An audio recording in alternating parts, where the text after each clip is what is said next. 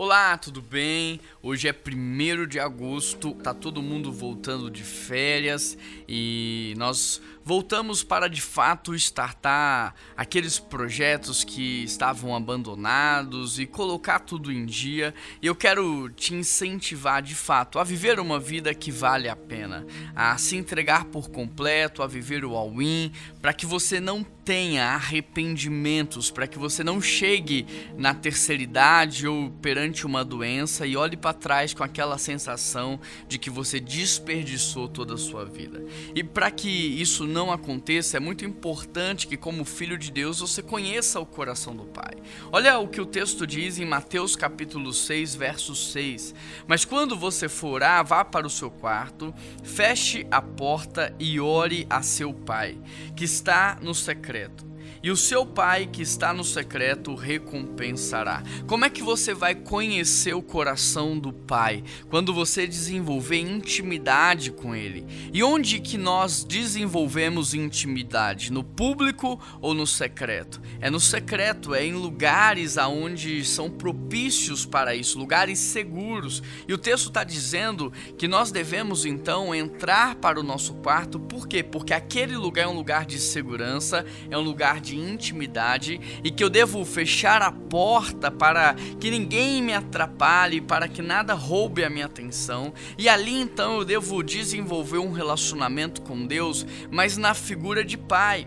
É interessante porque Deus tem muitos títulos: Yahvé, Elohim, Jafá, Jirê, é o Deus da provisão, o Deus que sara, o Deus que cura, mas ele escolheu ser chamado de Pai. Jesus mesmo disse: Olha, quando vocês forem orar, orem assim: Pai nosso que estais nos céus. Ou seja, de todas as maneiras que Deus poderia se relacionar conosco, ele escolheu se relacionar como um pai, como um pai se relaciona com um filho filho. Então a vida de Jesus aqui na terra é uma vida que nos ensina sobre a relação com este Pai.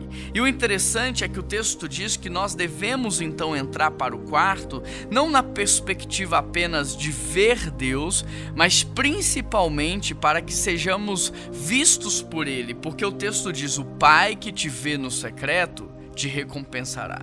Ou seja, é ali no secreto que nós conquistamos as nossas vitórias públicas. É no secreto que nós avançamos em tudo aquilo que está ao nosso ao redor. É no secreto que essas coisas são definidas.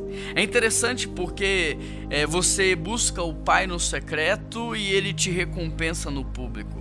Ninguém sabe o que você está fazendo ali, apenas Deus. E o Deus que é Pai, que conhece o teu coração, então ele eleva você a níveis maiores. O interessante é que ele, como Pai, ele está torcendo pelo seu desenvolvimento, ele está torcendo para que você possa dar certo na vida. Só que um dos fatores importantes para que isso aconteça não é o poder, não é a autoridade, nem o recurso, mas sim conhecer o coração do Pai. Quando um filho conhece o coração do Pai, ele avança na vontade do Pai e ele alcança os resultados que o Pai tem para ele. Todo quarto, inclusive o seu, tem um céu aberto. Por isso eu quero que você desfrute do seu quarto, não apenas para dormir, mas principalmente para falar com Deus. E não vá buscando experiências sobrenaturais, arrepios ou coisas emocionais, não. Se você apenas buscar ele ali no secreto, você já tem a convicção de que de que o Pai que te vê ali no secreto vai te recompensar pelo que você está fazendo.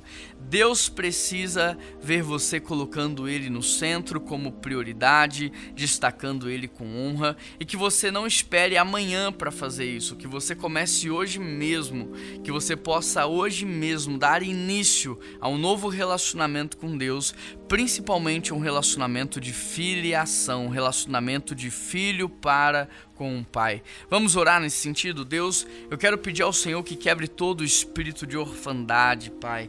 Ó Deus, o diabo prometeu aos anjos que ele seria o pai deles, mas como ele rompeu com essa filiação com o Senhor, ele não era mais filho, ele se tornou um órfão, e como órfão, ele se tornou apenas o líder de outros órfãos. Ele não conseguiu conseguiu exercer a paternidade. A prova disso são as festas que ele cria, como por exemplo o carnaval, que é uma festa onde todo mundo se sacrifica para ele, enquanto que na Páscoa Jesus se sacrifica para todos. O pai se sacrifica pelos filhos, mas Satanás, não sendo pai, sendo apenas um órfão liderando outros órfãos, ele exige o sacrifício, ele exige a entrega, porque ele necessita disso. Então Deus quebra todo o espírito de orfandade, porque aonde há orfandade, Deus, não só há possessão no sentido de opressão, mas mas também, Deus, há muito do trabalhar do inimigo nessas vidas. Quebra, Pai.